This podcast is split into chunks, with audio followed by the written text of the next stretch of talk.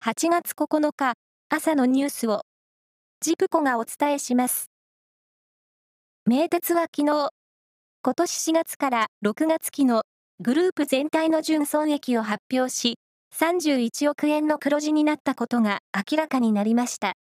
前の年の同じ時期は8億円の赤字で、4月から6月期としては3年ぶりの黒字となりました。新型コロナウイルスのオミクロン株に対応した新しいワクチンについて、厚生労働省は早ければ今年10月半ばに接種を始める方針を決めました。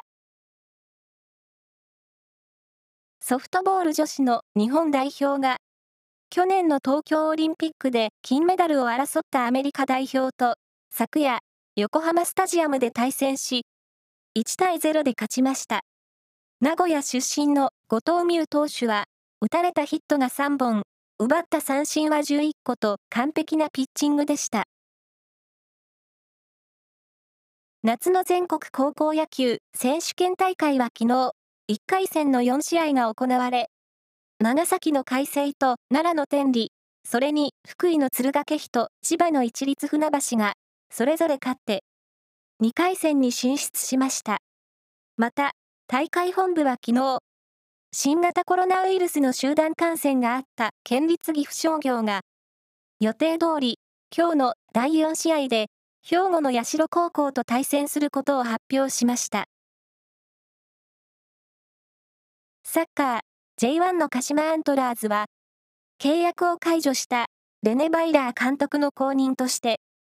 アントラーズの OB でチームのコーチを務めてきた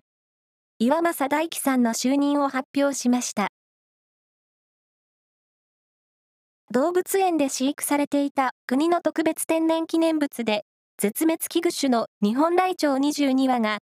中央アルプスの駒ヶ岳に移され、自然界に放されることになりました。これは、ライチョウの野生の個体数を増やす取り組みで、動物園で飼育されていたライチョウを野生に復帰させるのは初めての試みです。以上です。